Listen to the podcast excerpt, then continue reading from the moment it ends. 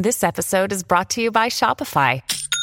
Forget the frustration of picking commerce platforms when you switch your business to Shopify, the global commerce platform that supercharges your selling wherever you sell. With Shopify, you'll harness the same intuitive features, trusted apps, and powerful analytics used by the world's leading brands. Sign up today for your $1 per month trial period at shopify.com slash tech, all lowercase. That's shopify.com slash tech.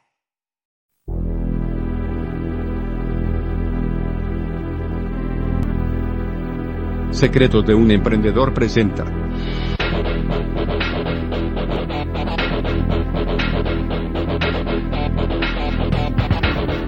Agradeceremos mucho que nos apoyen con una calificación positiva si el audiolibro es de su agrado. Dicho esto, comencemos. El arte de hacer dinero. Audiolibro completo en español. El arte de hacer dinero. En este mundo, no es en absoluto difícil para las personas con buena salud ganar dinero. En este campo comparativamente nuevo, hay tantas vías de éxito abiertas, tantas vocaciones que no están saturadas, que cualquier persona de cualquier sexo que esté dispuesta, al menos por el momento, a dedicarse a cualquier ocupación respetable que se ofrezca, puede encontrar un empleo que le deje mucho dinero. Aquellos que realmente desean alcanzar la independencia, solo tienen que proponérselo y adoptar los medios adecuados como lo hacen con cualquier otro objetivo que desean alcanzar, y la cosa se hace fácilmente. Pero por muy fácil que sea hacer dinero, no tengo duda de que muchos de mis oyentes estarán de acuerdo en que lo más difícil del mundo es mantenerlo. El camino a la riqueza es, como dice el doctor Franklin, tan sencillo como el camino al molino consiste simplemente en gastar menos de lo que ganamos. Eso parece ser un problema muy simple. El señor Micawber, una de esas felices creaciones del genial Dickens, pone el caso en evidencia cuando dice que tener un ingreso anual de 20 libras por año y gastar 20 libras y 6 peniques es ser el más miserable de los hombres, mientras que tener un ingreso de solo 20 libras y gastar solo 19 libras y 6 peniques es ser el más feliz de los mortales. Muchos de mis escuchas pueden decir, lo entendemos, esto es economía y sabemos que la economía es riqueza. Sabemos que no podemos comer nuestro pastel y mantenerlo también. Sin embargo, me atrevo a decir que quizás sean más los casos de fracaso que surgen por error en este punto que en casi cualquier otro. El hecho es que mucha gente cree que entiende de economía cuando realmente no lo hace. La verdadera economía está mal entendida y la gente va por la vida sin comprender bien lo que es ese principio. Uno dice, yo tengo un ingreso de tanto y aquí está mi vecino que tiene lo mismo. Sin embargo, cada año él saca algo adelante y yo me quedo corto. ¿Por qué es así? Lo sé todo sobre mi economía. Cree que lo sabe, pero no es así. Hay hombres que piensan que la economía consiste en ahorrar las tapas de queso y los extremos de las velas, en recortar dos peniques de la cuenta de la lavandera y en hacer toda clase de cosas pequeñas, mezquinas y sucias. La economía no es mezquindad. La desgracia es, además, esta clase de personas deja que su economía se aplique solo en una dirección. Creen que son tan maravillosamente económicos al ahorrar medio penique, donde deberían gastar dos peniques. Piensan que pueden permitirse despilfarrar en otras direcciones. Hace algunos años, antes de que se descubriera o se pensara en el aceite del queroseno, uno podía pasar la noche en casi cualquier casa de granjero en los distritos agrícolas y obtener una muy buena cena. Pero después de la cena, podía intentar leer en la sala de estar, y sería imposible con la luz insuficiente de una vela. La anfitriona, al ver su dilema, diría, es bastante difícil leer aquí por las noches. El proverbio dice que hay que tener un barco en el mar para poder quemar dos velas a la vez. Nunca tenemos una vela extra, excepto en ocasiones extra. Estas ocasiones extra ocurren, quizás dos veces al año. De esta manera, la buena mujer ahorra 5, 6 o 10 dólares en ese tiempo. Pero la información que podría derivarse de tener la luz extra, por supuesto, superaría con creces una tonelada de velas. Pero el problema no termina aquí. Creyendo que es tan económica en caramelos de cebo, piensa que puede permitirse el lujo de ir frecuentemente al pueblo y gastar 20 o 30 dólares en cintas, muchos de los cuales no son necesarios. Esta falsa connotación puede verse con frecuencia en los hombres de negocios, y en esos casos suele llegar hasta el papel de escribir. Se encuentran buenos hombres de negocios que guardan todos los sobres viejos y retazos, y no romperían una nueva hoja de papel si pudieran evitarlo por nada del mundo. Todo esto está muy bien. Puede que de esta manera ahorren 5 o 10 dólares al año, pero al ser tan económicos solo en papel para notas, creen que pueden permitirse perder el tiempo, tener fiestas caras y conducir sus carruajes. Esto es una ilustración del Dr. Franklin ahorrando en la espita y desperdiciando en el agujero. Punch, al hablar de esta clase de personas de una sola idea, dice que son como el hombre que compró un arenque de un centavo para la cena de su familia y luego contrató un carruaje y cuatro para llevarlo a casa. Nunca conocí a un hombre que tuviera éxito practicando este tipo de economía. La verdadera economía consiste en hacer siempre que los ingresos superen a los egresos. Usar la ropa vieja un poco más si es necesario. Prescindir del nuevo par de guantes. Arreglar el viejo vestido. Vivir con comida más sencilla si es necesario. De modo que, en todas las circunstancias, a menos que ocurra algún accidente imprevisto, habrá un margen a favor de los ingresos. Un centavo por aquí y un dólar por allá. Colocados a interés, se van acumulando y de esta manera se alcanza el resultado deseado. Tal vez se requiera un poco de entrenamiento para lograr esta economía, pero una vez que se acostumbre a ella, encontrará que hay más satisfacción en el ahorro racional que en el gasto irracional. He aquí una receta que recomiendo. He descubierto que es un excelente remedio para la extravagancia y especialmente para la economía equivocada. Cuando veas que no tienes excedentes al final del año y sin embargo tienes buenos ingresos, te aconsejo que tomes unas cuantas hojas de papel y las formes en un libro y anotes cada gasto. Anótalo cada día o cada semana en dos columnas, una titulada Necesidades o incluso Comodidades y la otra titulada Lujos y descubrirás que la última columna será el doble, el triple y con frecuencia diez veces mayor que la primera. Las verdaderas comodidades de la vida no cuestan más que una pequeña parte de lo que la mayoría de nosotros puede ganar. El doctor Franklin dice que son los ojos de los demás y no los nuestros los que nos arruinan.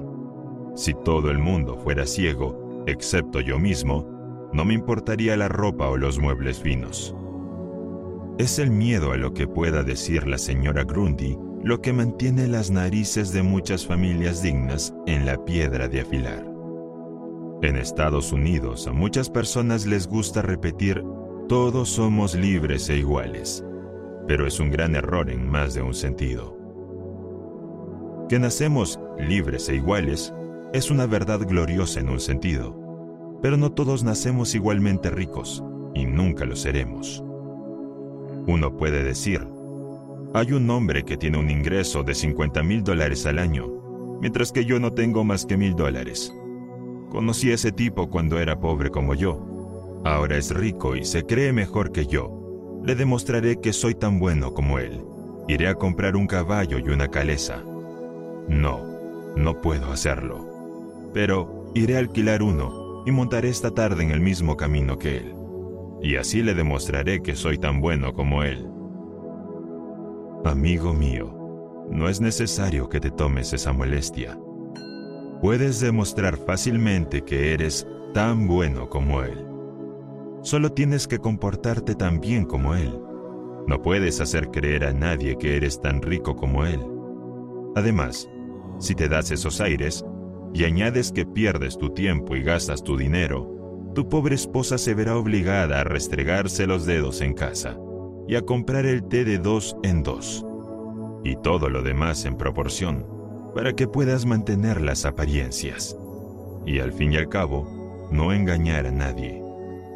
Por otro lado, la señora Smith puede decir que su vecina de al lado se casó con Johnson por su dinero, y todo el mundo lo dice. Ella tiene un bonito chal de pelo de camello de mil dólares y hará que Smith le consiga una imitación. Y se sentará en un banco justo al lado de su vecina en la iglesia para demostrar que es su igual. Mi buena mujer no saldrá adelante en el mundo si tu vanidad y tu envidia toman así la delantera.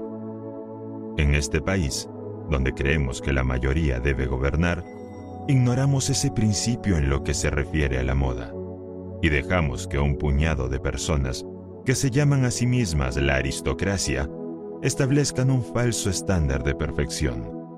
Y en el esfuerzo por elevarse a ese estándar, nos mantenemos constantemente pobres, todo el tiempo escarbando en aras de las apariencias externas. Es mucho más sabio ser una ley para nosotros mismos y decir, regularemos nuestras salidas según nuestros ingresos y guardaremos algo para un día lluvioso. La gente debería ser tan sensata en el tema de la obtención de dinero como en cualquier otro tema. Causas similares producen efectos similares. No se puede acumular una fortuna tomando el camino que lleva a la pobreza. No hace falta que ningún profeta nos diga que aquellos que viven plenamente de acuerdo con sus posibilidades sin pensar en un revés en esta vida, nunca podrán alcanzar una independencia pecuniaria.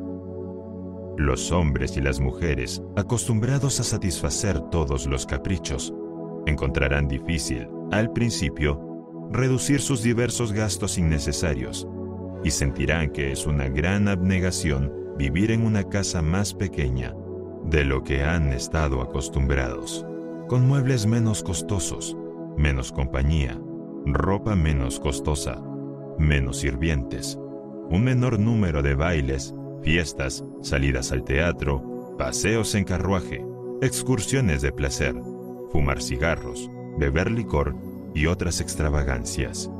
Pero, después de todo, si prueban el plan de acumular un huevo nido, o en otras palabras, una pequeña suma de dinero a intereses o juiciosamente invertida en tierra, se sorprenderán del placer que se deriva de añadir constantemente a su pequeño montón, así como todos los hábitos económicos que se engendran con este curso. El viejo traje y el viejo sombrero y vestido servirán para otra temporada. El agua de crotón o de manantial sabe mejor que el champán. Un baño frío y un paseo enérgico resultarán más estimulantes que un paseo en el mejor carruaje. Una charla social, una velada de lectura en el círculo familiar, o una hora de juego, de cazar la zapatilla y la gallina ciega, serán mucho más agradables que una fiesta de 50 o 500 dólares. Cuando la reflexión sobre la diferencia de coste es consentida por quienes empiezan a conocer los placeres del ahorro. Miles de hombres se mantienen en la pobreza y decenas de miles se convierten en tales después de haber adquirido lo suficiente para mantenerse bien a lo largo de la vida. Como consecuencia de establecer sus planes de vida sobre una plataforma demasiado amplia. Algunas familias gastan 20 mil dólares al año y algunas mucho más, y apenas sabrían cómo vivir con menos, mientras que otras se aseguran un disfrute más sólido frecuentemente con una vigésima parte de esa cantidad. La prosperidad es una prueba más firme que la adversidad, especialmente la prosperidad repentina. Lo que viene fácil, fácil se va. Es un viejo y verdadero proverbio. El espíritu de orgullo y vanidad, cuando se le permite tener pleno dominio, en el gusano que roe las entrañas mismas de las posesiones mundanas de un hombre, ya sean pequeñas o grandes, cientos o millones. Muchas personas, cuando comienzan a prosperar, inmediatamente amplían sus ideas y comienzan a gastar en lujos. When you need mealtime inspiration, it's worth shopping Kroger, where you'll find over 30,000 mouthwatering choices that excite your inner foodie. And no matter what tasty choice you make, you'll enjoy our everyday low prices, plus extra ways to save, like digital coupons worth over $600 each week. You can also save up to $1 off per gallon at the pump with fuel points. More savings and more inspiring flavors make shopping Kroger worth it every time. Kroger, fresh for everyone. Fuel restrictions apply. Hasta que en poco tiempo sus gastos se tragan sus ingresos y se arruinan en sus ridículos intentos de mantener las apariencias y causar sensación. Conozco a un caballero de fortuna que dijo que, cuando empezó a prosperar, su mujer tenía un sofá nuevo y elegante. Ese sofá, dice, me costó 30 mil dólares. Cuando el sofá llegó a la casa, se vio la necesidad de conseguir sillas a juego, luego aparadores, alfombras y mesas para corresponder con ellos, y así sucesivamente a través de todo el stock de muebles. Cuando al final se encontró que la propia casa era demasiado pequeña y anticuada para los muebles, y se construyó una nueva para corresponder con las nuevas compras. De este modo, añadió mi amigo, sumando un gasto de 30 mil dólares causado por ese único sofá y ensamblado por mí en forma de sirviente, equipaje y además de los gastos necesarios para mantener un buen establecimiento, sumaron un gasto anual de 11 mil dólares, mientras que hace 10 años vivíamos con mucho más comodidad real, porque con muchos menos cuidados, con otros tantos cientos. La verdad es que, continuó, ese sofá me habría llevado a la bancarrota inevitable, si un título de prosperidad no me hubiera mantenido por encima de ella, y si no hubiera frenado el deseo natural de cortar por lo sano. La base del éxito en la vida es la buena salud. Ese es el sustrato de la fortuna. También es la base de la felicidad. Una persona no puede acumular muy bien una fortuna cuando está enferma no tiene ambición, no tiene incentivo, no tiene fuerza. Por supuesto, hay quienes tienen mala salud y no pueden evitarlo. No se puede esperar que tales personas puedan acumular fortuna, pero hay una gran cantidad de personas con mala salud que no tienen por qué estarlo. Si la salud es la base del éxito y de la felicidad en la vida, qué importante es que estudiemos las leyes de la salud que no es sino otra expresión de las leyes de la naturaleza. Cuanto más nos atenemos a las leyes de la naturaleza, más cerca estamos de la buena salud. Y, sin embargo, ¿cuántas personas hay que no prestan atención a las leyes naturales, sino que las transgreden absolutamente, incluso en contra de su propia inclinación natural? Debemos saber que el pecado de la ignorancia nunca es ignorado en lo que respecta a la violación de las leyes de la naturaleza. Su infracción siempre conlleva el castigo. Un niño puede meter el dedo en las llamas sin saber que se va a quemar, y de esta manera sufre. El arrepentimiento, incluso, no detendrá la inteligencia. Muchos de nuestros antepasados sabían muy poco sobre el principio de la ventilación. No sabían mucho sobre el oxígeno sea cual sea la otra Ginebra que conocieran.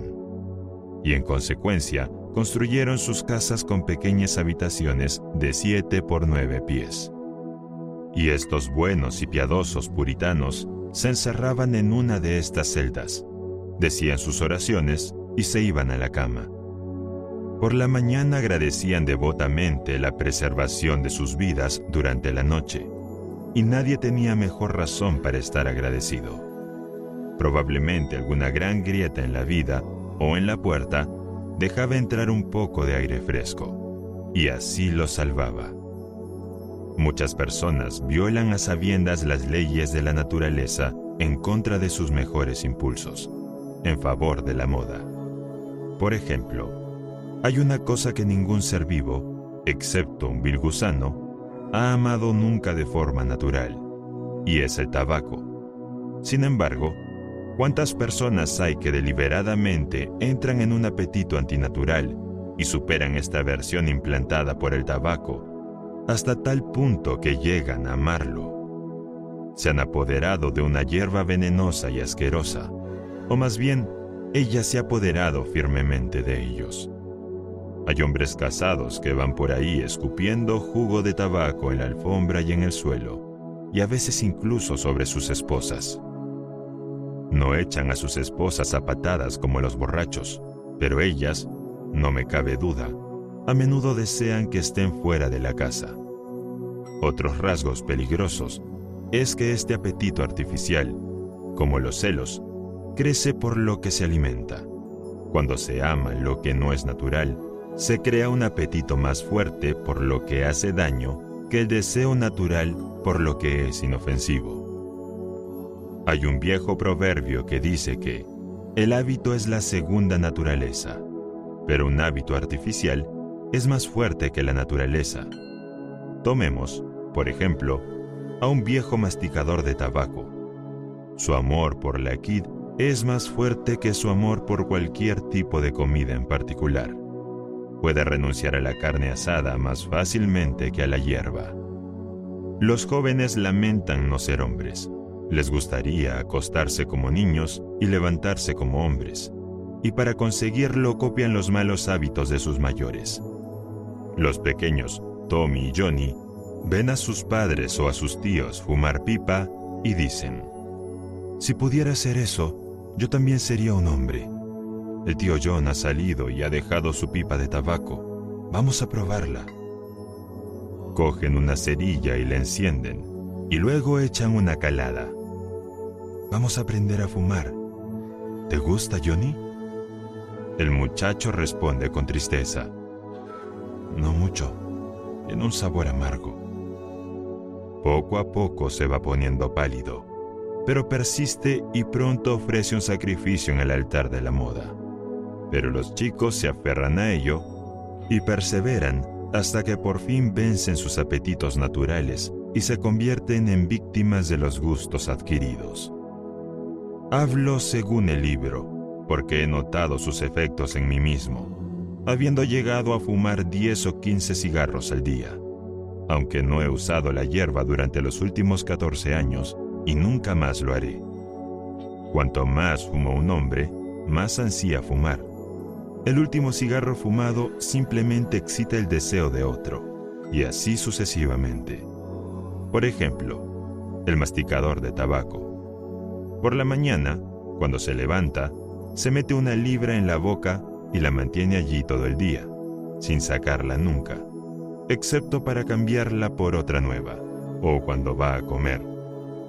A intervalos durante el día y la noche, Muchos masticadores sacan la libra y la mantienen en su mano el tiempo suficiente para tomar un trago, y luego la devuelven.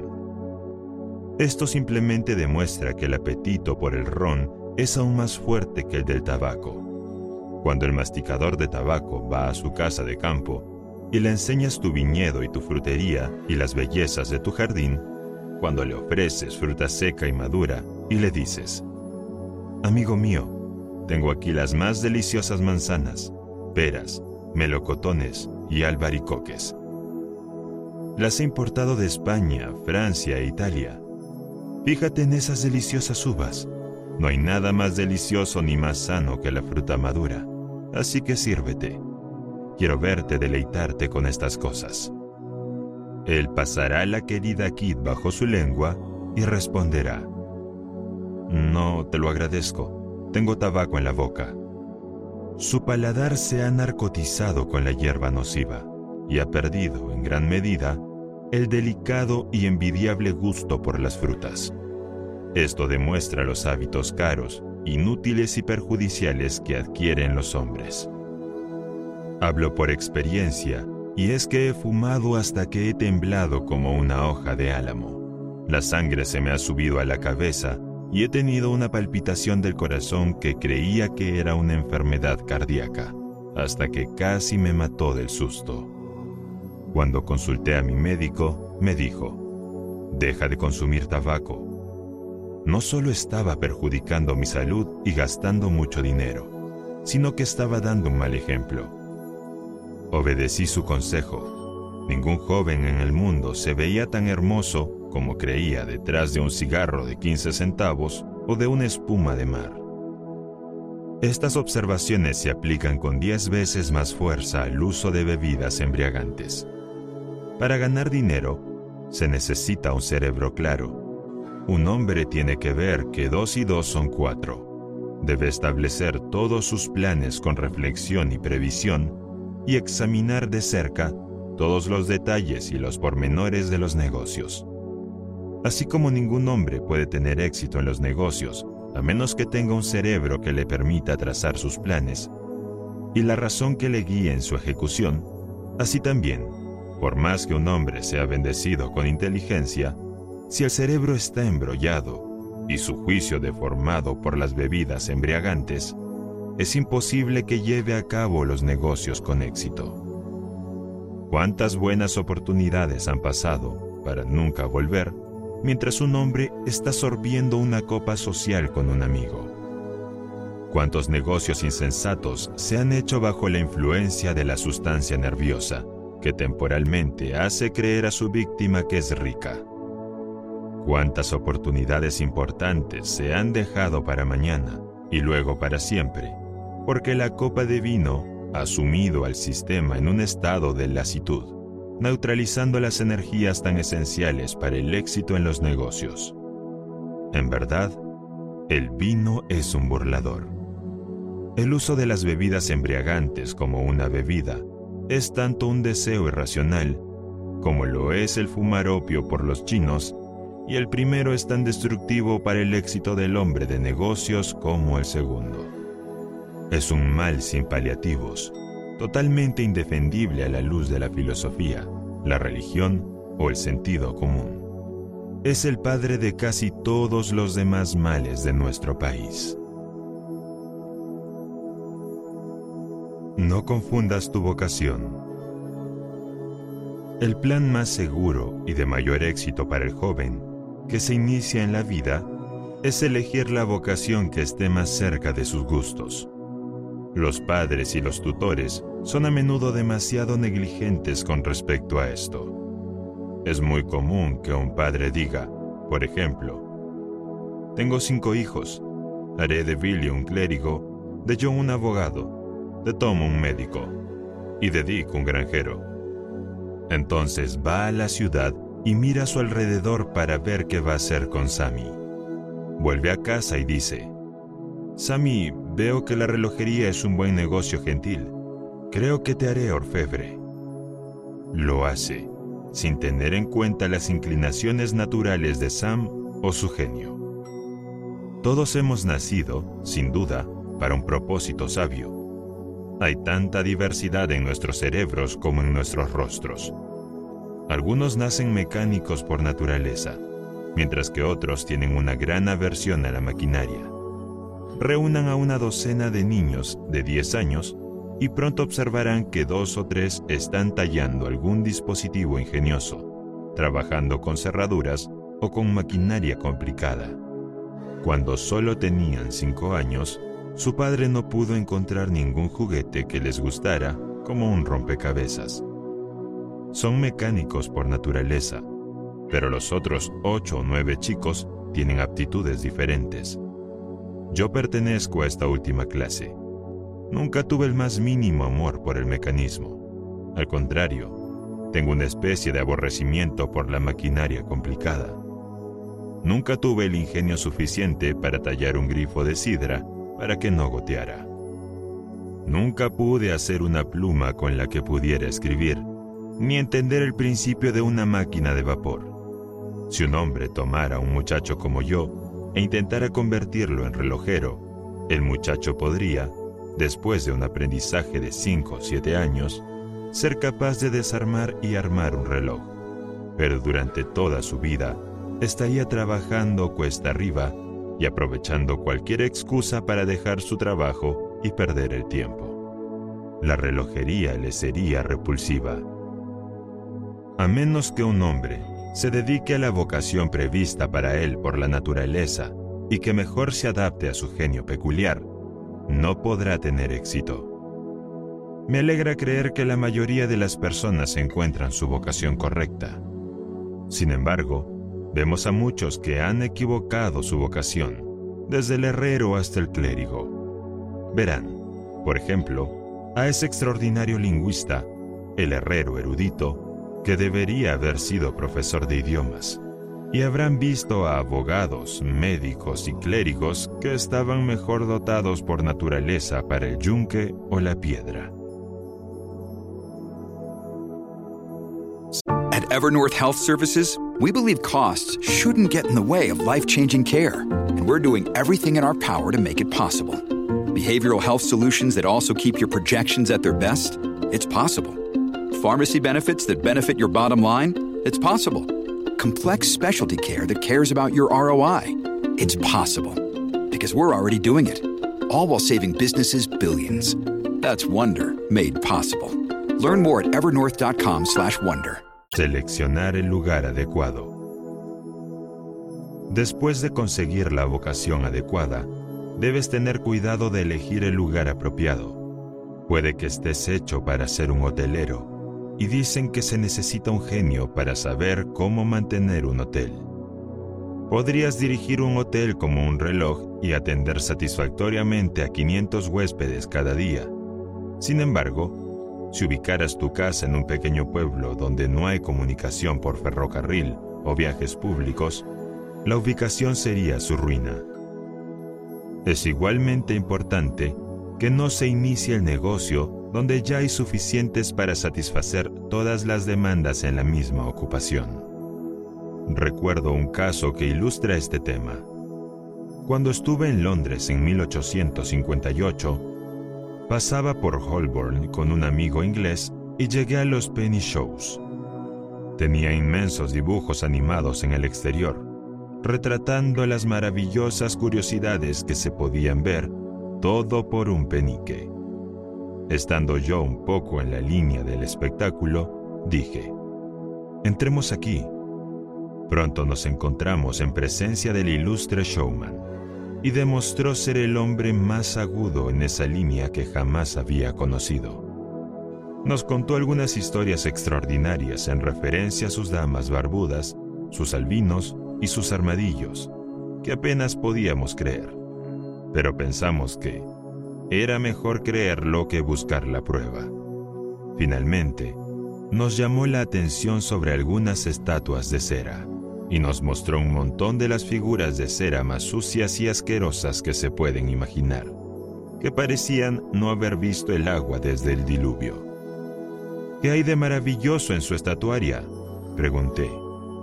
Le ruego que no hable con tanta sátira, replicó. Señor, estas no son las figuras de cera de Madame Tussaud, todas cubiertas de dorado o de oropel y diamantes de imitación y copiadas de grabados y fotografías. Las mías, Señor, fueron tomadas del natural. Cada vez que veo una de esas figuras, puede considerar que está viendo al individuo vivo. Mirándolos casualmente, vi uno con la etiqueta Enrique VIII y sintiendo un poco de curiosidad al ver que se parecía a Calvin Edson, el esqueleto viviente, dije, ¿Llamas a eso Enrique VIII? Respondió, Ciertamente, señor. Fue tomado de la vida en Hampton Court por orden especial de Su Majestad en tal día. Habría dado la hora del día si me hubiera resistido, le dije. Todo el mundo sabe que Enrique VIII era un viejo rey muy corpulento, y esa figura es delgada y larguirucha. ¿Qué dices a eso? Porque respondió. Tú también estarías delgado y flaco si te sentases ahí tanto tiempo como él. No había manera de resistir tales argumentos.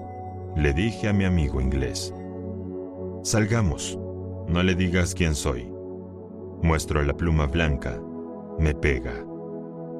Nos siguió hasta la puerta y, al ver a la chusma en la calle, gritó, Señores, les ruego que presten atención al carácter respetable de mis visitantes, señalándonos mientras nos alejábamos.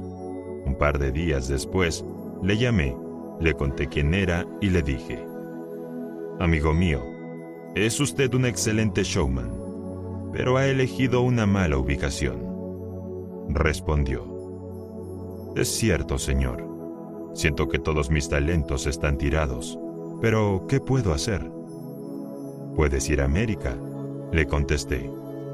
Allí podrás dar rienda suelta a tus facultades. En América encontrarás mucho espacio para codearte. Te contrataré por dos años. Después podrás ir por tu cuenta. Aceptó mi oferta y permaneció dos años en mi museo de Nueva York. Luego se fue a Nueva Orleans y llevó a cabo un espectáculo itinerante durante el verano. Hoy en día vale 60 mil dólares simplemente porque eligió la vocación correcta y también se aseguró la ubicación correcta. El viejo proverbio dice, Tres mudanzas son tan malas como un incendio. Pero cuando un hombre está en el fuego, poco importa cuán pronto o cuán a menudo se mueva. Evitar la deuda. Los jóvenes que se inician en la vida deben evitar endeudarse. No hay casi nada que arrastre a una persona como las deudas. Es una posición esclavizante. Y sin embargo encontramos a muchos jóvenes, apenas salidos de la adolescencia, endeudados. Se encuentra con un amigo y le dice, mira esto, he conseguido confianza para un traje nuevo. Parece considerar la ropa como algo que se le ha regalado. Bien, a menudo es así. Pero si logra pagar y luego le vuelve a confiar, está adoptando un hábito que lo mantendrá en la pobreza durante toda su vida. Las deudas roban a un hombre su autoestima y le hacen casi despreciarse a sí mismo, gruñendo, gimiendo y trabajando por lo que ha consumido o desgastado. Y ahora, cuando se le pide que pague, no tiene nada que mostrar por su dinero. Esto se denomina propiamente trabajar por un caballo muerto. No hablo de los comerciantes que compran y venden a crédito, o de los que compran a crédito para convertir la compra en un beneficio. El viejo cuáquero le dijo a su hijo agricultor, Juan, nunca te fíes, pero si te fían algo, que sea para abono, porque eso te ayudará a devolverlo. El señor Bisher aconseja a los jóvenes que se endeuden, si pueden, por una pequeña cantidad en la compra de tierras, en los distritos rurales. Si un joven, dice, solo se endeuda por alguna tierra y luego se casa, estas dos cosas lo mantendrán derecho o nada lo hará. Esto puede ser seguro hasta cierto punto, pero endeudarse por lo que se come, se bebe y se viste debe evitarse. Algunas familias tienen la tonta costumbre de obtener crédito en las tiendas y así compran con frecuencia muchas cosas de las que se podrían haber prescindido. Está muy bien decir, tengo confianza para 70 días, y si no tengo el dinero, el acreedor no pensará nada. No hay ninguna clase de gente en el mundo que tenga tan buena memoria como los acreedores. Cuando los 60 días se agoten, tendrás que pagar. Si no pagas, romperás tu promesa y probablemente recurrirás a una falsedad. Puedes inventar alguna excusa o endeudarte en otra parte para pagarlo, pero eso solo te involucra más profundamente. Un joven apuesto y perezoso era el aprendiz Horacio. Su patrón le dijo, Horacio, ¿has visto alguna vez un caracol? Creo que lo he visto, dijo. Entonces debes haberlo conocido, porque estoy seguro de que nunca has sobrepasado a uno. dijo el jefe. Tu acreedor se encontrará contigo o te adelantará y te dirá, Ahora, mi amigo joven, acordaste pagarme, no lo has hecho, debes darme tu pagaré. Das el pagaré con intereses y empieza a trabajar contra ti. Es un caballo muerto. El acreedor se acuesta por la noche y se despierta por la mañana mejor que cuando se retiró a la cama, porque su interés ha aumentado durante la noche. Pero tú te empobreces mientras duermes, porque el interés se acumula en tu contra. El dinero es en algunos aspectos como el fuego. Es un excelente sirviente, pero un terrible amo. Cuando te domina, cuando los intereses se acumulan constantemente contra ti, te mantendrá en la peor clase de esclavitud. Pero deja que el dinero trabaje para ti y tendrás el sirviente más devoto del mundo. No es un siervo de los ojos. No hay nada animado o inanimado que trabaje tan fielmente como el dinero cuando se coloca a interés, bien asegurado. Trabaja noche y día y en tiempo húmedo o seco. Nací en el estado de la ley azul de Connecticut, donde los viejos puritanos tenían leyes tan rígidas que se decía que multaban a un hombre por besar a su mujer en domingo. Sin embargo, estos viejos puritanos ricos tenían miles de dólares a interés y el sábado por la noche valían una cierta cantidad. El domingo iban a la iglesia y cumplían con todos los deberes de un cristiano. Al despertar el lunes por la mañana, se encontrarían considerablemente más ricos que la noche del sábado anterior, simplemente porque su dinero colocado a interés había trabajado fielmente para ellos todo el domingo, de acuerdo con la ley. No dejes que te perjudique si lo haces, no tendrás ninguna posibilidad de éxito en la vida en lo que respecta al dinero. John Randolph, el excéntrico virginiano, exclamó una vez en el Congreso, Señor presidente, he descubierto la piedra filosofal. Paga a medida que avanzas. Esto está, en efecto, más cerca de la piedra filosofal de lo que ningún alquimista ha llegado nunca. Persevere. Cuando un hombre esté en el camino correcto, debe perseverar. Hablo de esto porque hay algunas personas que nacen cansadas, naturalmente perezosas y que no poseen autoconfianza ni perseverancia. Pero pueden cultivar estas cualidades, como dijo Davy Crockett. Esta cosa recuerda cuando estoy muerto. Asegúrate de que tienes razón y luego sigue adelante. Es esta voluntad, esta determinación de no dejar que los horrores o la melancolía se apoderen de ti, para hacerte relajar tus energías en la lucha por la independencia, lo que debes cultivar. ¿Cuántos han estado a punto de alcanzar la meta de su ambición, pero, al perder la fe en sí mismos, han relajado sus energías y el permiso dorado se ha perdido para siempre. Sin duda, a menudo es cierto, como dice Shakespeare. Hay una marea en los asuntos de los hombres que, tomada en la crecida, conduce a la fortuna. Si dudas, alguna mano más audaz se extenderá ante ti y obtendrá el premio. Recuerda el proverbio de Salomón. Se empobrece el que reparte con mano floja pero la mano del diligente se hace rica. La perseverancia a veces no es más que la otra palabra para la autosuficiencia. Muchas personas miran naturalmente al lado oscuro de la vida y se prestan a los problemas. Han nacido así, luego piden consejo y serán gobernados por un viento y soplados por otro, y no pueden confiar en sí mismos. Hasta que no consigas confiar en ti mismo, no debes esperar tener éxito. He conocido a hombres, personalmente, que se han encontrado con reveses pecuniarios y se han suicidado absolutamente porque pensaron que nunca podrían superar su desgracia.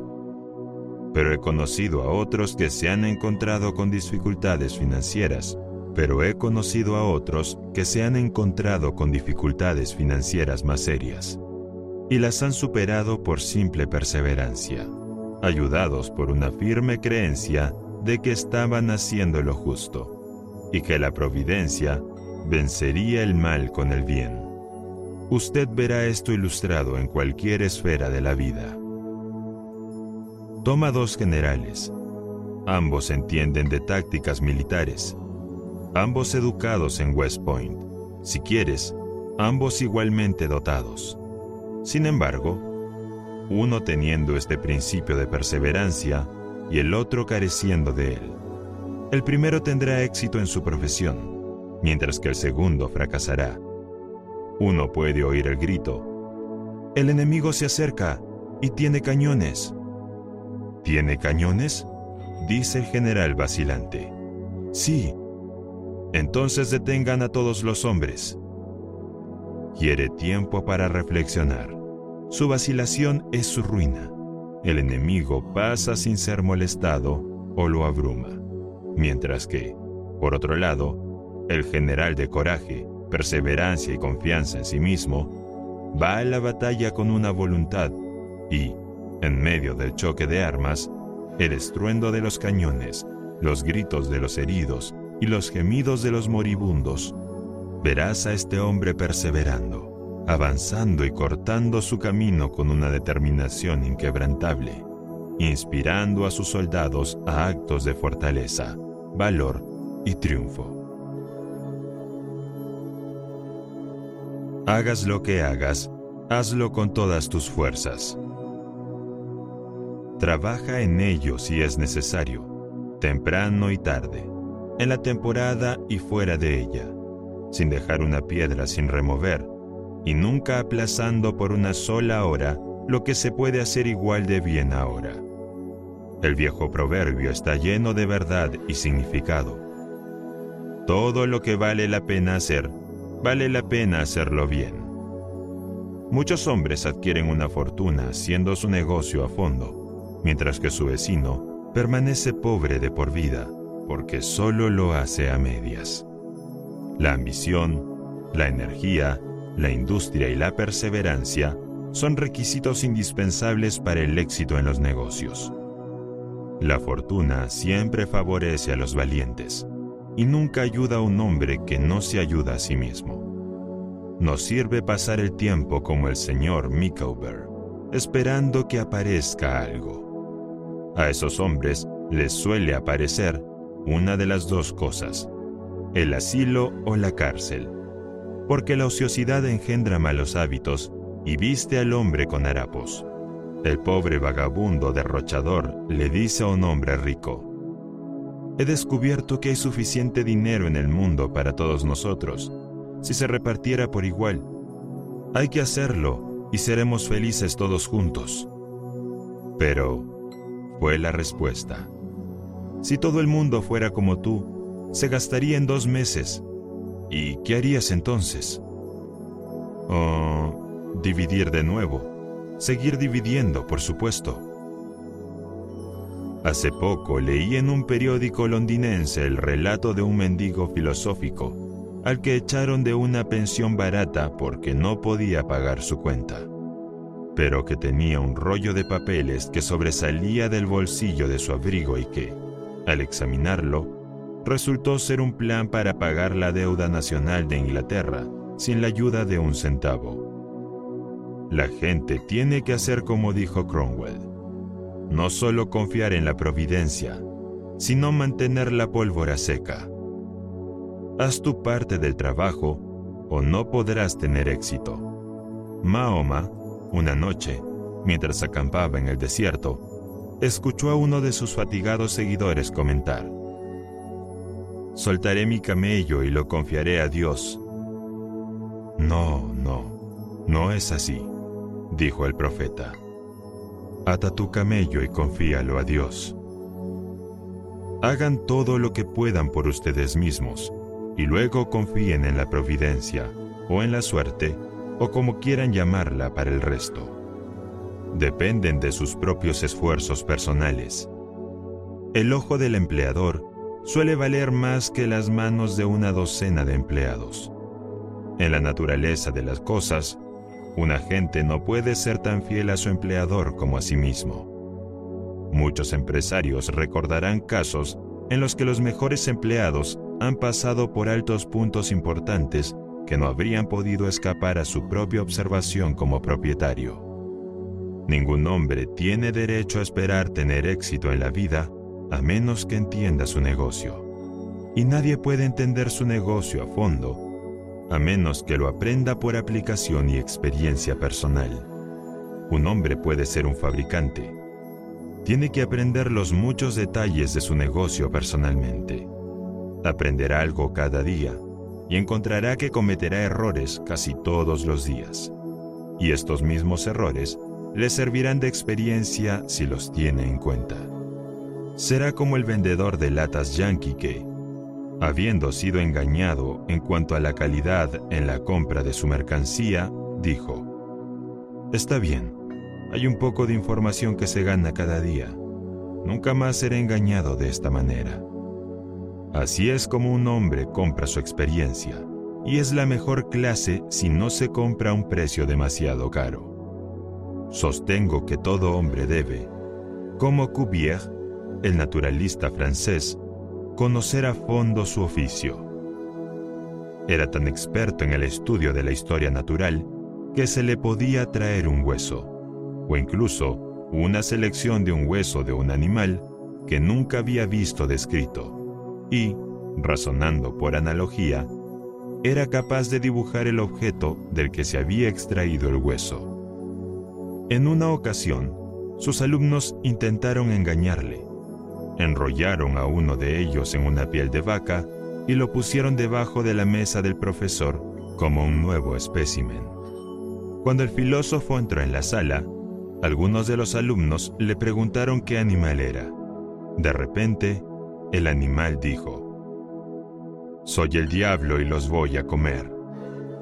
Era natural que Cuvier deseara calificar a esta criatura, y examinándola atentamente dijo, Pata dividida. Graminívoro. No se puede hacer. Sabía que un animal con la pezuña partida debía vivir de hierba y grano, o de otro tipo de vegetación, y no se inclinaría a comer carne, viva o muerta, por lo que se consideraba perfectamente seguro. La posesión de un perfecto conocimiento de su negocio es una necesidad absoluta para asegurar el éxito. Entre las máximas del anciano Rothschild había una, toda una aparente paradoja. Sé cauto y audaz. Esto parece una contradicción en los términos, pero no lo es. Hay una gran sabiduría en la máxima. Es, de hecho, una declaración condensada de lo que he dicho. Es decir, debes ser cauto al trazar tus planes pero audaz al llevarlos a cabo. Un hombre que es todo cautela, nunca se atreverá a tomar las riendas y tener éxito. Y un hombre que es toda audacia, es simplemente imprudente y eventualmente debe fracasar. Un hombre puede ir al cambio y ganar 50 o 100 mil dólares en la especulación de acciones en una sola operación. Pero si tiene simple audacia sin precaución, es mero azar, y lo que gana hoy lo perderá mañana. Debes tener tanto la precaución como la audacia para asegurar el éxito. Los Rothschild tienen otra máxima. Nunca tengas nada que ver con un hombre o lugar con mala suerte. Es decir, nunca tengas nada que ver con un hombre o lugar que nunca tenga éxito. Porque, aunque un hombre pueda parecer honesto o inteligente, si intenta tal o cual cosa y siempre fracasa, es una causa de algún fallo o enfermedad que quizás no puedas descubrir, pero que, sin embargo, debe existir. La suerte no existe en el mundo. Nunca hubo un hombre que saliera por la mañana y encontrara un bolso lleno de oro en la calle hoy, y otro mañana, y así sucesivamente día tras día. Puede que lo haga una vez en su vida, pero en lo que respecta a la mera suerte, está tan expuesto a perderla como a encontrarla. Causas semejantes producen efectos semejantes. Si un hombre adopta los métodos adecuados para tener éxito, la suerte no se lo impedirá. Si no tiene éxito, hay razones para ello, aunque tal vez no pueda verlas. Utilizar las mejores herramientas. Los hombres al contratar empleados deben tener cuidado de conseguir lo mejor. Entiendan que no pueden tener demasiadas buenas herramientas para trabajar y no hay herramienta que deba ser tan particular como las herramientas vivas. Si consigues uno bueno, es mejor mantenerlo que seguir cambiándolo. Él aprende algo cada día y tú te beneficias de la experiencia que adquiere. Vale más para ti este año que el anterior, y es el último hombre del que hay que desprenderse, siempre que sus hábitos sean buenos y siga siendo fiel. Sí, a medida que se vuelve más valioso, exige un aumento exorbitante de salario. Suponiendo que no puedes prescindir de él, déjalo ir. Siempre que tengo un empleado así, lo despido Primero, para convencerlo de que su puesto puede ser suplido. Y segundo, porque no sirve para nada si cree que es inestimable y no se puede prescindir de él. Pero yo lo mantendría, si es posible, para aprovechar el resultado de su experiencia. Un elemento importante en un empleado es el cerebro. Se pueden ver billetes con la leyenda. Se buscan manos. Pero las manos no valen mucho sin las cabezas. El señor Bisher lo ilustra así. Un empleado ofrece sus servicios ahorrando. Tengo un par de manos y uno de mis dedos piensa. Eso está muy bien, dice el empresario. Llega otro hombre y dice, tiene dos dedos que piensan. Ah, eso es lo mejor. Pero llega un tercero y dice, que todos sus dedos y pulgares piensan. Eso es aún mejor. Finalmente, otro interviene y dice, tengo un cerebro que piensa, pienso en todo, soy un hombre que piensa además de trabajar. Usted es el hombre que quiero, dice el empleador encantado. Los hombres que tienen cerebro y experiencia son, por lo tanto, los más valiosos y no hay que desprenderse de ellos fácilmente.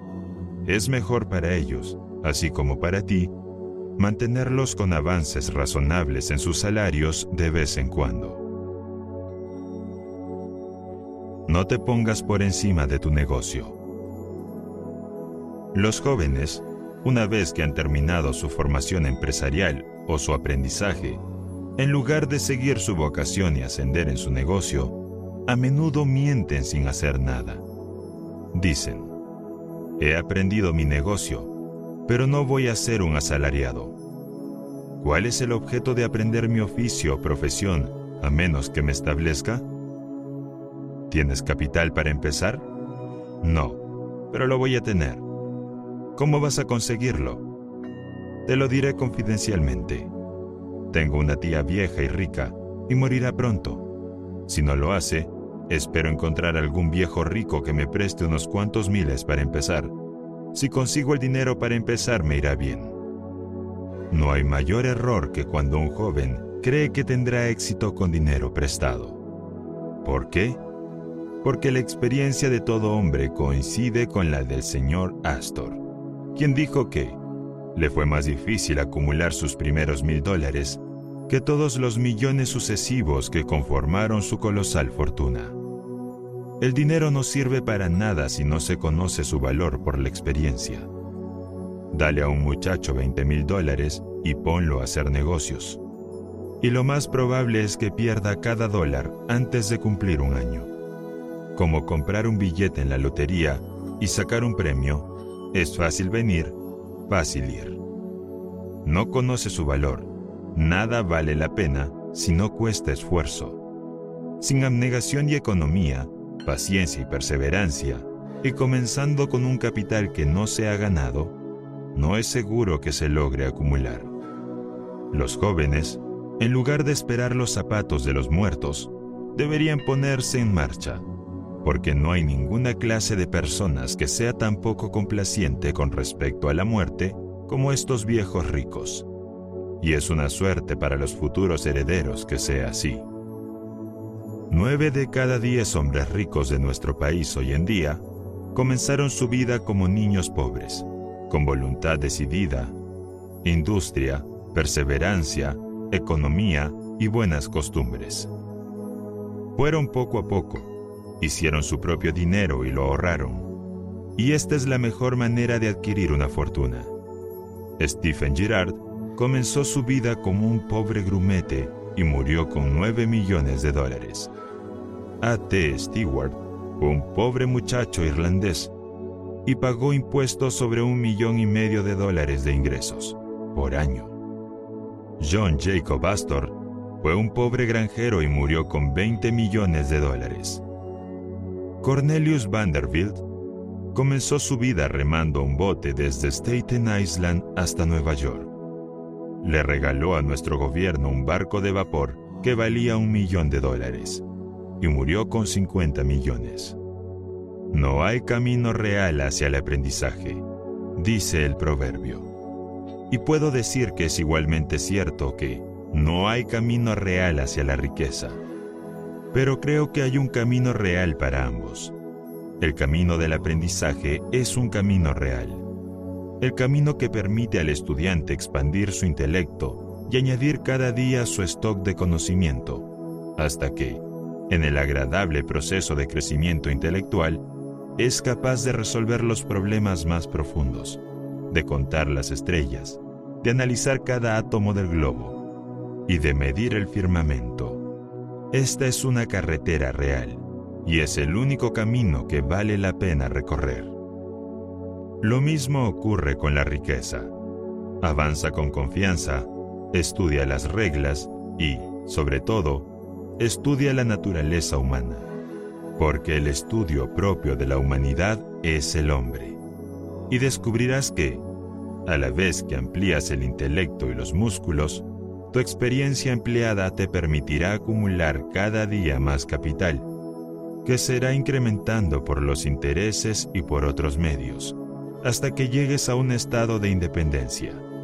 Encontrarás, como algo general, que los niños pobres se hacen ricos y los niños ricos se hacen pobres. Por ejemplo, un hombre rico, al fallecer, deja un gran patrimonio a su familia. Sus hijos mayores, que le han ayudado a ganar su fortuna, conocen por experiencia el valor del dinero y toman su herencia y la aumentan. Las porciones separadas de los hijos menores se colocan a interés y a los niños pequeños se les da una palmadita en la cabeza y se les dice una docena de veces al día, eres rico, Nunca tendrás que trabajar, siempre podrás tener lo que desees, porque has nacido con una cuchara de oro en la boca. El joven heredero no tarda en descubrir lo que eso significa. Tiene los mejores vestidos y juguetes. Se le llena de caramelos de azúcar y casi se le mata de risa. Y pasa de escuela en escuela, acariciado y halagado. Se vuelve arrogante y engreído abusa de sus profesores y lo lleva todo con la mano alta. No sabe nada del valor real del dinero, porque nunca lo ha ganado, pero sabe todo sobre el negocio de la cuchara de oro. En la universidad, invita a sus pobres compañeros de estudios a su habitación, donde los agasaja.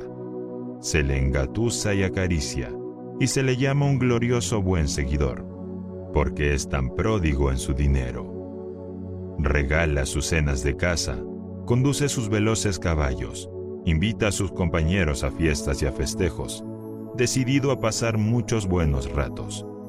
Se pasa por la noche en fiestas y desenfreno, y despide a sus compañeros con la conocida canción No volveremos a casa hasta la mañana.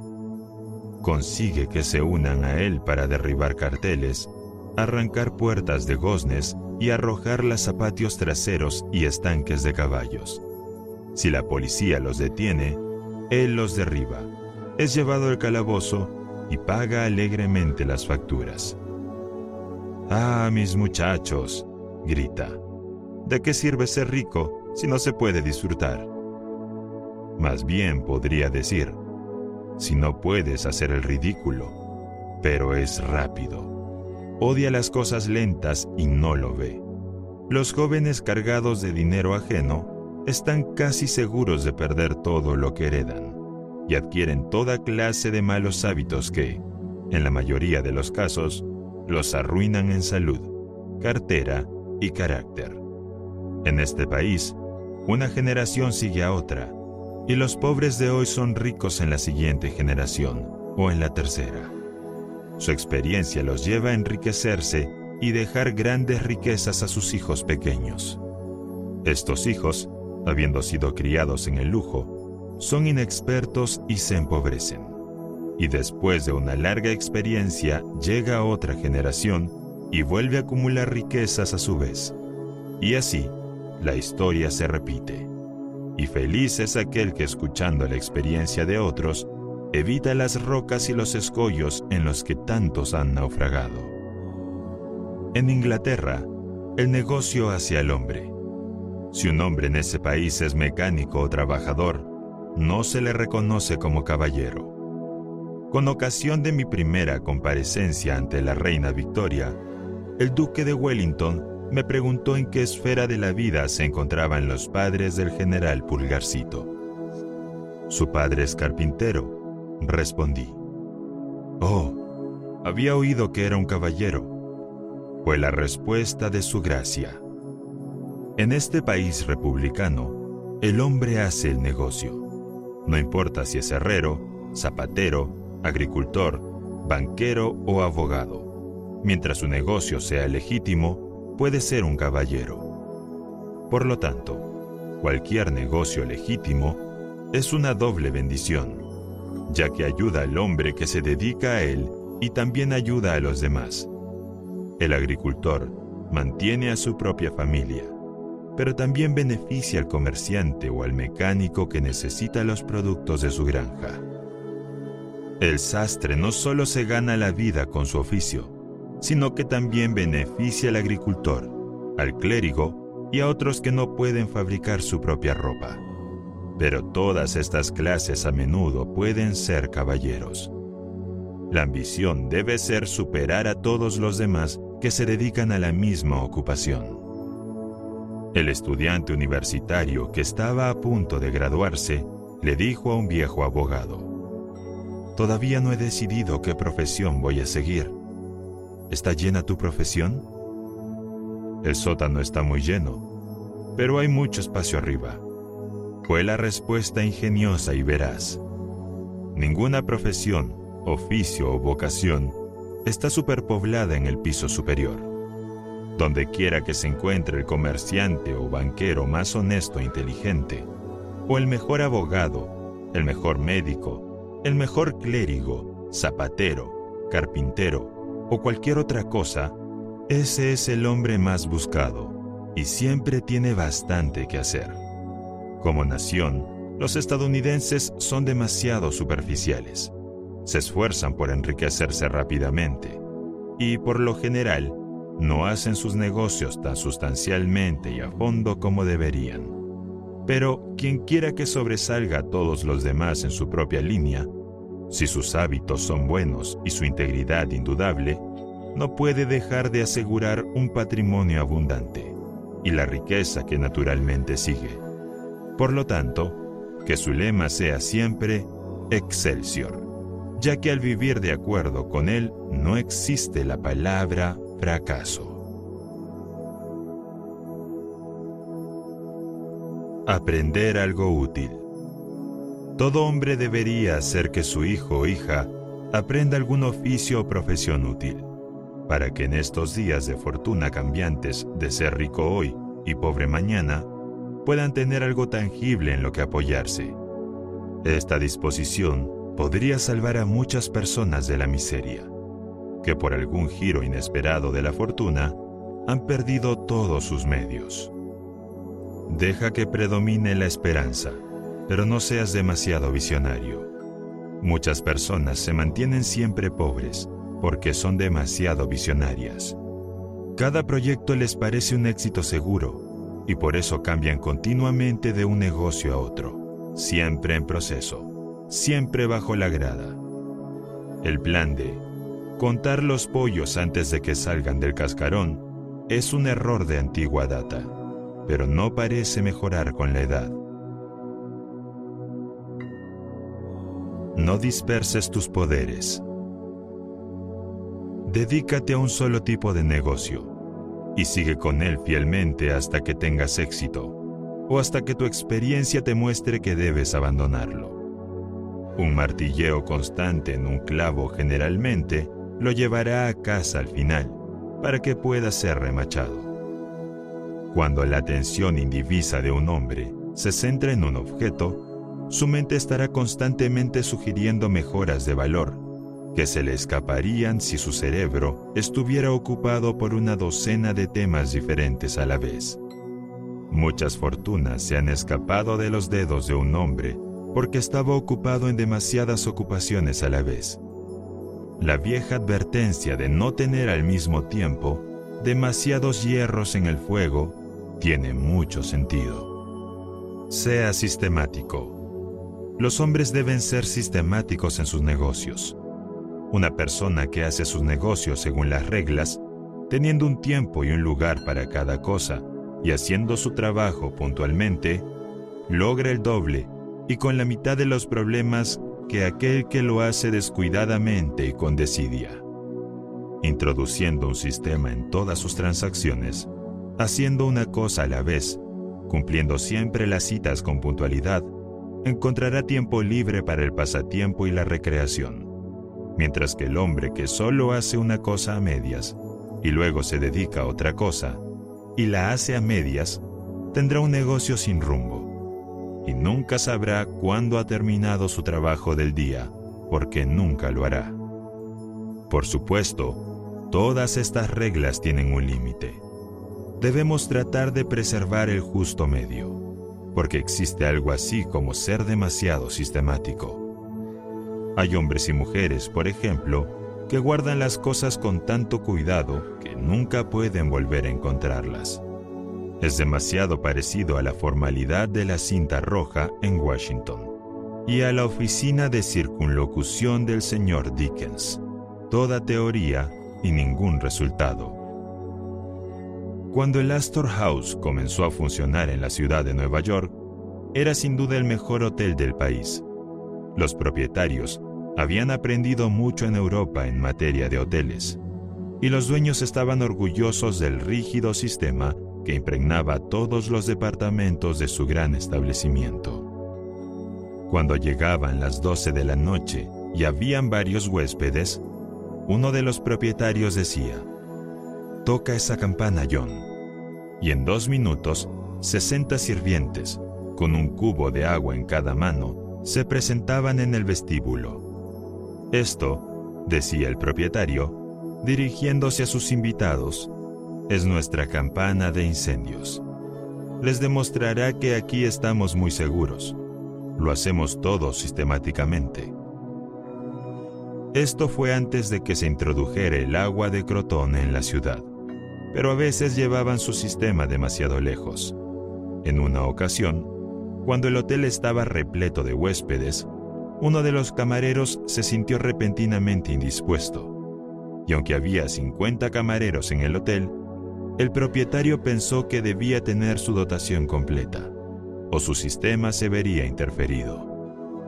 Justo antes de la hora de la cena, bajó corriendo las escaleras y dijo, Tiene que haber otro camarero, me falta uno, ¿qué puedo hacer? Por casualidad vio a Bost, el irlandés. Pat, dijo, lávate las manos y la cara. Toma ese delantal blanco y ven al comedor en cinco minutos.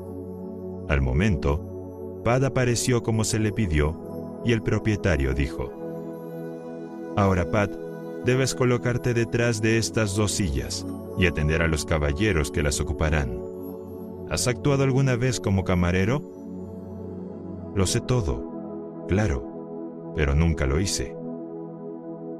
Como el piloto irlandés, en una ocasión en la que el capitán, pensando que se había desviado considerablemente de su rumbo, le preguntó, ¿Está seguro de que entiende lo que está haciendo? Pat respondió, Claro, y conozco todas las rocas del canal.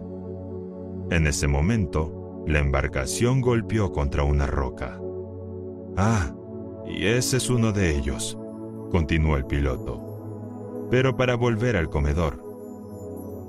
Pad, dijo el propietario, aquí lo hacemos todo sistemáticamente. Primero debes darles a los caballeros un plato de sopa a cada uno, y cuando lo terminen, preguntarles qué van a tomar después. Pat contestó, Ah, entiendo perfectamente las variedades del sistema. Muy pronto entraron los invitados. Los platos de sopa fueron colocados ante ellos. Uno de los dos caballeros de Pat se comió su sopa.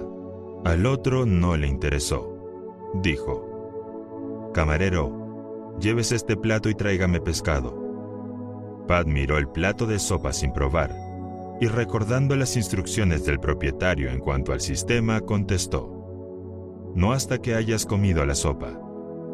Por supuesto, eso era llevar el sistema demasiado lejos. Leer los periódicos. Lleva siempre un periódico de confianza y así mantente completamente informado de las transacciones del mundo. El que no tiene un periódico está aislado de su especie. En estos días de telégrafos y vapor, se están haciendo muchas invenciones y mejoras importantes en cada rama del comercio y quien no consulte los periódicos pronto se encontrará a sí mismo y a su negocio abandonado en el frío. Cuidado con las operaciones externas. A veces vemos que hombres que han obtenido fortunas se vuelven repentinamente pobres. En muchos casos, esto se debe a la intemperancia y a menudo al juego y a otros malos hábitos. Con frecuencia ocurre porque un hombre se ha dedicado a operaciones externas de algún tipo. Cuando se enriquece en su negocio legítimo, se le habla de una gran especulación en la que puede ganar miles de dólares. Se ve constantemente halagado por sus amigos, que le dicen que ha nacido con suerte, que todo lo que toca se convierte en oro. Ahora bien, se olvida que sus hábitos económicos, su rectitud de conducta, y una atención personal a un negocio que entendía fueron la causa de su éxito en la vida, escuchará los cantos de sirena. Dice, voy a poner 20 mil dólares. He tenido suerte y mi buena suerte me devolverá pronto 60 mil dólares. Pasan unos días y se descubre que debe poner 10 mil dólares más. Poco después se le dice que todo está bien pero que ciertos asuntos no previstos exige un adelanto de 20 mil dólares más, que le reportarán una rica cosecha. Pero antes de que llegue el momento de realizarlo, la burbuja estalla, pierde todo lo que posee, y entonces aprende lo que debería haber sabido al principio, que por muy exitoso que sea un hombre en su propio negocio, si se aparta de él y se dedica a un negocio que no entiende, será como Sansón cuando se le quitaron los mechones y se volvió como los demás hombres. Si un hombre tiene mucho dinero, debe invertir algo en todo lo que parezca prometer éxito y que probablemente beneficie a la humanidad, pero que las sumas así invertidas sean moderadas en cantidad y que nunca un hombre ponga en peligro tontamente una fortuna que ha ganado de manera legítima invirtiéndole en cosas en las que no ha tenido experiencia. No apruebes inseguridad.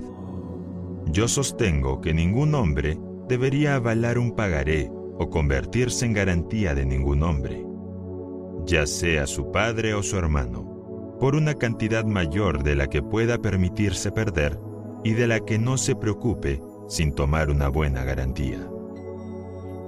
Aquí hay un hombre que vale 20 mil dólares está haciendo un próspero negocio manufacturero o mercantil. Tú estás retirado y vives de su dinero. Él viene hacia ti y dice, Tú eres consciente de que valgo 20 mil dólares y no debo ni un dólar. Si tuviera 5 mil dólares en efectivo, podría comprar un lote particular de bienes y duplicar mi dinero en un par de meses. ¿Podría avalar mi pagaré por esa cantidad? Reflexionas que él vale 20 mil dólares y no incurres en ningún riesgo al endosar su pagaré. Te gustaría complacerlo y prestas tu nombre sin tomar la precaución de obtener una garantía. Poco después, te muestra el pagaré con tu endoso cancelado y te dice, probablemente de verdad, que ha obtenido el beneficio que esperaba con la operación. Reflexionas que has hecho una buena acción y el pensamiento te hace sentir feliz.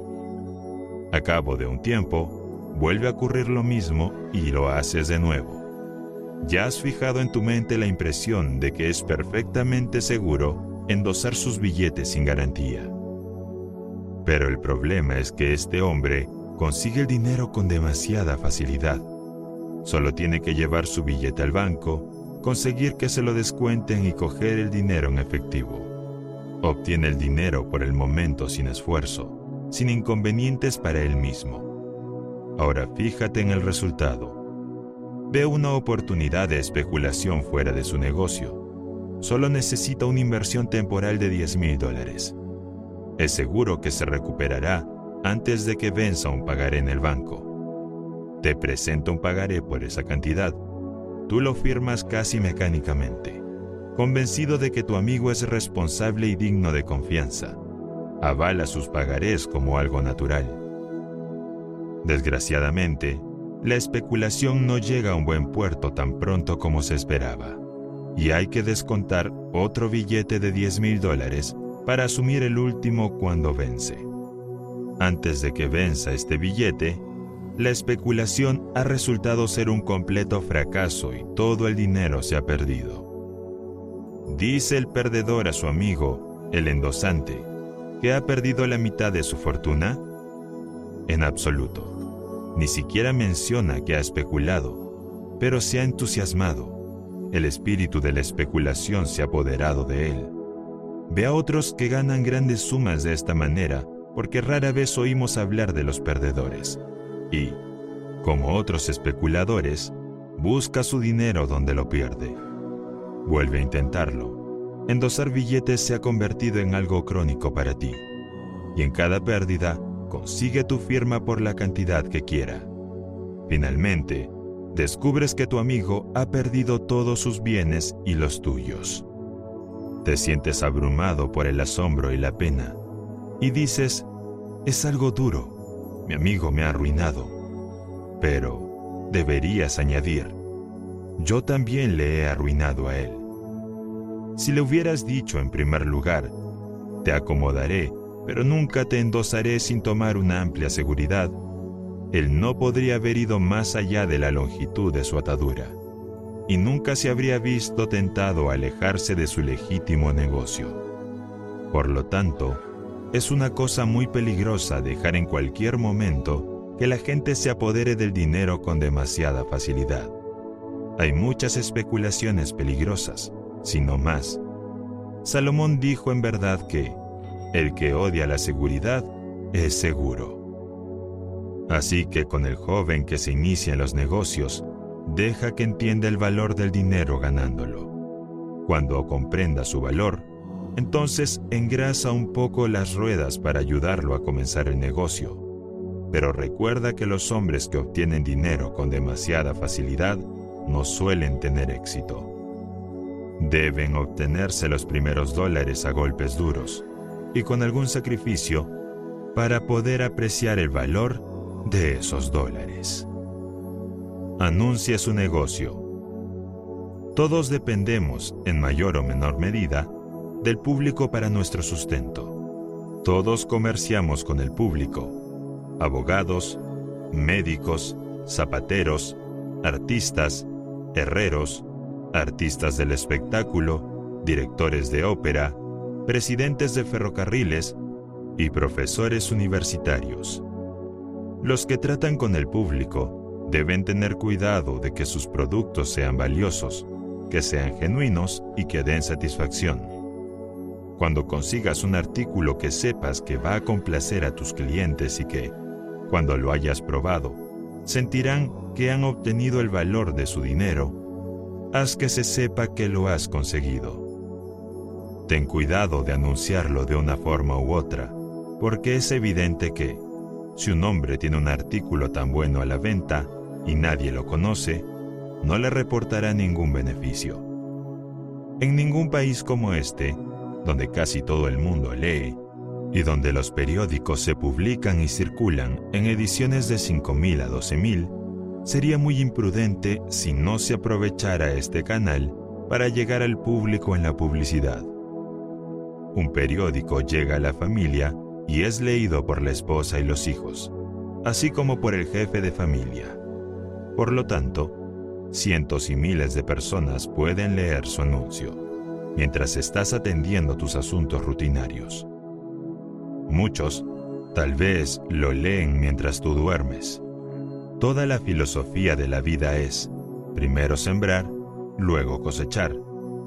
Así que el agricultor planta sus patatas y su maíz y siembra su grano. Y luego se dedica a otra cosa y llega el momento de cosechar. Pero nunca cosecha primero y siembra después este principio se aplica a toda clase de negocios, y nada más eminentemente que a la publicidad. Si un hombre tiene un artículo genuino, no hay manera de que pueda cosechar más ventajosamente que sembrando al público de esta manera. Debe tener, por supuesto, un artículo realmente bueno y que complazca a sus clientes. Cualquier cosa espuria no tendrá éxito permanente porque el público es más sabio de lo que muchos imaginan. Los hombres y las mujeres somos egoístas y todos preferimos comprar donde podemos obtener el máximo por nuestro dinero y tratamos de averiguar dónde podemos hacerlo con mayor seguridad. Puedes anunciar un artículo espurio e inducir a mucha gente a llamar y comprarlo una vez, pero te denunciarán como impostor y estafador y tu negocio se extinguirá gradualmente y te dejará pobre. Esto es cierto. Pocas personas pueden depender con seguridad de la clientela fortuita. Todos necesitan que sus clientes vuelvan y compren de nuevo. Un hombre me dijo, he probado la publicidad y no tuve éxito. Sin embargo, tengo un buen artículo. Le contesté, amigo mío, Puede haber excepciones a una regla general, pero ¿cómo se anuncia? Lo publiqué tres veces en un semanario y pagué un dólar y medio por él. Le contesté, Señor, la publicidad es como el aprendizaje. Un poco es algo peligroso. Un escritor francés dice que el lector de un periódico no ve la primera mención de un anuncio ordinario. La segunda inserción la ve pero no la lee. La tercera inserción la lee. La cuarta inserción mira el precio. La quinta inserción se lo comenta a su mujer. La sexta inserción está dispuesto a comprar. Y la séptima inserción compra. Tu objetivo en la publicidad es hacer que el público entienda lo que tienes que vender. Y si no tienes el valor de seguir anunciando hasta que hayas impartido esa información, todo el dinero que has gastado está perdido. Usted es como el tipo que le dijo al caballero que si se le daba 10 centavos le ahorraría un dólar. ¿Cómo puedo ayudarle tanto con una suma tan pequeña? Preguntó sorprendido el caballero. He salido esta mañana con la plena determinación de emborracharme y he gastado mi único dólar para lograr el objetivo, y no lo he conseguido del todo. Con 10 centavos más de whisky lo conseguiría, y así me ahorraría el dólar ya gastado. Así que un hombre que hace publicidad debe mantenerla hasta que el público sepa quién es y cuál es su negocio. De lo contrario, el dinero invertido en publicidad se pierde. Algunos hombres tienen un genio peculiar para escribir un anuncio llamativo que capte la atención del lector a primera vista. Este hecho, por supuesto, da al anunciante una gran ventaja. A veces un hombre se hace popular por un letrero único o una exhibición curiosa en un escaparate. Recientemente observé un letrero oscilante que se extendía sobre la acera frente a una tienda, en el que estaba la inscripción en letras simples. No leas el otro lado.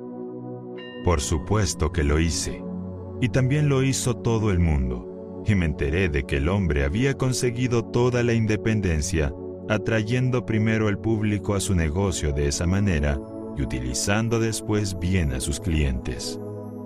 Jenin, el sombrerero, compró el primer billete de Jenny Lind en una subasta por 225 dólares, porque sabía que sería una buena publicidad para él. ¿Quién es el postor? dijo el subastador al derribar ese boleto en Castle Garden. Jenin, el sombrerero, fue la respuesta. Aquí había miles de personas de la Quinta Avenida y de ciudades lejanas en las más altas estaciones de la vida. ¿Quién es Jenin el sombrerero? exclamaron. Nunca habían oído hablar de él. A la mañana siguiente, los periódicos y el telégrafo habían hecho circular los hechos desde Maine hasta Texas. Y de 5 a 10 millones de personas habían leído que las entradas vendidas en subasta para el primer concierto de Jenny Lind ascendían a unos 20 mil dólares y que una sola entrada se vendió a 225 dólares a Jenny el sombrerero. Los hombres de todo el país se quitaron involuntariamente el sombrero para ver si tenían un sombrero de Jennings en la cabeza.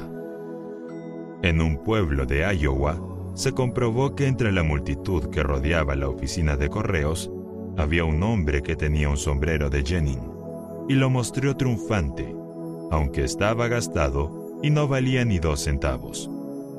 Vaya, exclamó un hombre, tienes un verdadero sombrero de Jennings. ¡Qué suerte tienes! Otro hombre dijo, Guarda ese sombrero, será una valiosa reliquia en tu familia. Otro hombre de la multitud, que parecía envidiar al poseedor de esta buena fortuna, dijo, Vamos, danos a todos una oportunidad, ponlo en subasta. Así lo hizo, y se vendió como recuerdo por nueve dólares y cincuenta centavos. ¿Cuál fue la consecuencia para el señor Jennings? Vendió 10.000 sombreros más al año, los primeros seis años. Nueve décimas partes de los compradores le compraron probablemente por curiosidad, y muchos de ellos, al ver que les daba un equivalente por su dinero, se convirtieron en sus clientes habituales. Este novedoso anuncio les llamó primero la atención, y luego, como hacía un buen artículo, volvieron a venir.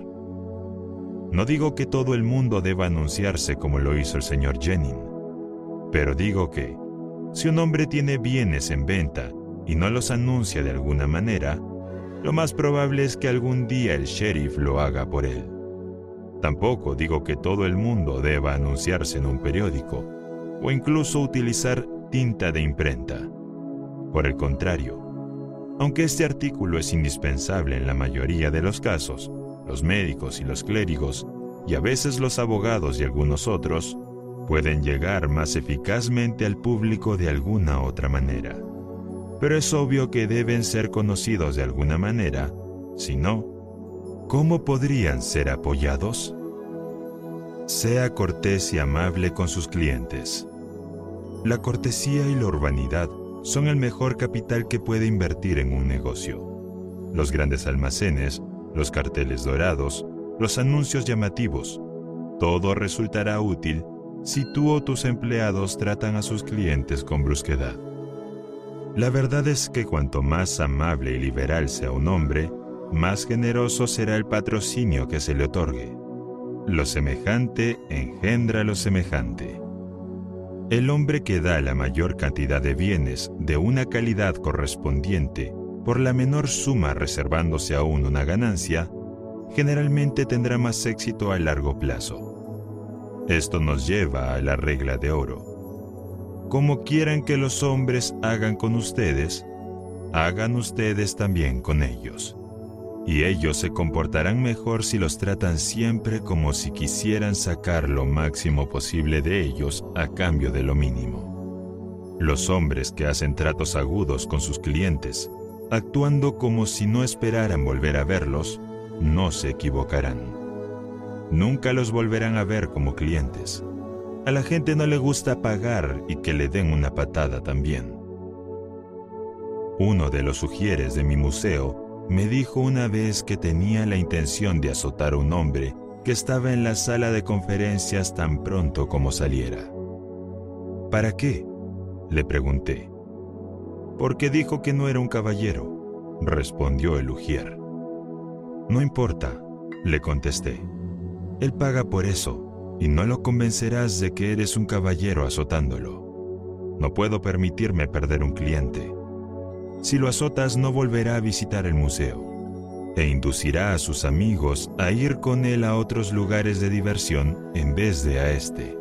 Y así, como ves, yo sería un serio perdedor. Pero me ha insultado, murmuró el ujier. Exactamente, respondí. Si él fuera el dueño del museo y le hubieras pagado por el privilegio de visitarlo y él te hubiera insultado, podría haber alguna razón para que te resintieras, pero en este caso, Él es el hombre que paga, mientras que nosotros recibimos y debes, por lo tanto, aguantar sus malos modales. Mi ujier comentó entre risas que esa era, sin duda, la verdadera política. Pero añadió que no se opondría a un aumento de sueldo si se esperaba que se abusara de él para promover mis intereses. Ser caritativo. Por supuesto que los hombres deben ser caritativos, porque es un deber y un placer. Pero incluso como una cuestión de política, si no se posee un incentivo más alto, se encontrará que el hombre liberal obtendrá patrocinio, mientras que el avaro sórdido y poco caritativo será evitado. Salomón dice, hay quien dispersa y sin embargo aumenta y hay quien retiene más de lo necesario, pero tiende a la pobreza. Por supuesto, la única caridad verdadera es la que sale del corazón.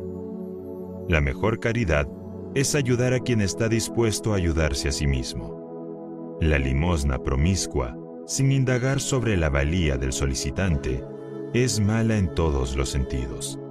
Pero buscar y ayudar tranquilamente a los que se esfuerzan por sí mismos es la clase que se dispersa y se acrecienta. Pero no caigas en la idea que algunas personas practican. Dar una oración en lugar de una patata y una bendición en lugar de pan al hambriento. Es más fácil hacer cristianos con los estómagos llenos que vacíos. Preservar su integridad. Es más precioso que los diamantes o los rubíes el viejo avaro dijo a sus hijos, consigan dinero, consíganlo honestamente si pueden, pero consigan dinero. Este consejo no solo es atrozmente perverso, sino que era la esencia misma de la estupidez. Era tanto como decir, si les resulta difícil conseguir dinero honestamente, pueden conseguirlo fácilmente de forma deshonesta. Consíganlo de esa manera. Pobre tonto no saber que lo más difícil en la vida es conseguir dinero deshonestamente. No saber que nuestras cárceles están llenas de hombres que intentaron seguir este consejo. No comprender que ningún hombre pueda ser deshonesto sin ser descubierto pronto y que cuando se descubre su falta de principios, casi todas las vías de éxito se cierran contra él para siempre. El público rechaza muy adecuadamente a todos aquellos de cuya integridad se duda. Por muy educado, agradable y complaciente que sea un hombre, ninguno se atreve a tratar con él si sospecha de pesos y medidas falsos. La honestidad estricta no solo está en la base de todo éxito en la vida financieramente, sino en todos los demás aspectos. La integridad intransigente del carácter es inestimable asegura a su poseedor una paz y una alegría que no se pueden alcanzar sin ella, que ninguna cantidad de dinero o cosas y tierras puede comprar. Un hombre que es conocido por ser estrictamente honesto puede ser muy pobre, pero tiene los bolsos de toda la comunidad a su disposición, pues todos saben que, si promete devolver lo que pide prestado, nunca los defraudará. Por lo tanto, como una mera cuestión de egoísmo, si un hombre no tiene un motivo superior para ser honesto, todos encontrarán que la máxima del Dr. Franklin nunca dejará de ser cierta, que la honestidad es la mejor política. Hacerse rico no siempre equivale a tener éxito. Hay muchos pobres ricos, mientras que hay muchos otros, hombres y mujeres honestos y devotos, que nunca han poseído tanto dinero como el que algunos ricos despilfarran en una semana, pero que, sin embargo, son realmente más ricos y felices de lo que cualquier hombre puede ser mientras sea transgresor de las leyes superiores de su ser. El amor desmedido al dinero, sin duda, puede ser y es la raíz de todos los males. Pero el dinero en sí, cuando se utiliza correctamente, no es solo una cosa útil para tener en casa, sino que ofrece la gratificación de bendecir a nuestra raza al permitir a su poseedor ampliar el alcance de la felicidad y la influencia humanas. El deseo de riqueza es casi universal y nadie puede decir que no sea loable, siempre que su poseedor acepte sus responsabilidades y lo utilice como un amigo de la humanidad. La historia de la obtención de dinero, que es el comercio, es la historia de la civilización. Y allí donde el comercio ha florecido más, también el arte y la ciencia han producido los frutos más nobles. De hecho, como cosa general, los buscadores de dinero son los más benefactores de nuestra raza. A ellos, en gran medida, les debemos nuestras instituciones de aprendizaje y de arte, nuestras academias, colegios e iglesias. No es un argumento contra el deseo o la posesión de la riqueza decir que a veces hay avaros que atesoran dinero solo por atesorar y que no tienen una aspiración más alta que la de apoderarse de todo lo que está a su alcance. Al igual que a veces hay hipócritas en la religión y demagogos en la política, también hay avaros entre los acaparadores de dinero. Sin embargo, estas solo son excepciones a la regla general. Pero cuando, en este país, encontramos una molestia y un obstáculo como un avaro, recordamos con gratitud que en América no tenemos leyes de primogenitura y que en el debido curso de la naturaleza llegará el momento en que el polvo acaparado se dispersará en beneficio de la humanidad. A todos los hombres y mujeres, por lo tanto, les digo concienzudamente, que hagan dinero honestamente y no de otra manera, pues Shakespeare ha dicho verdaderamente, Aquel que quiere dinero, medios y contenido está sin tres buenos amigos. Esperamos que hayas disfrutado de esta producción del arte de hacer dinero de P.T. Barnum.